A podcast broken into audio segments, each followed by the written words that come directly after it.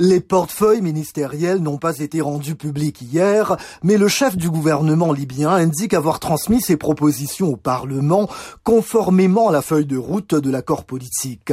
Abdelhamid Debeiba, un milliardaire originaire de Misrata dans l'Ouest, a été désigné Premier ministre intérimaire il y a un mois par des délégués libyens de tous bords réunis à Genève sous l'égide de l'ONU en même temps qu'un conseil présidentiel de trois membres présidé par Mohamed Al-Manfi originaire de l'Est.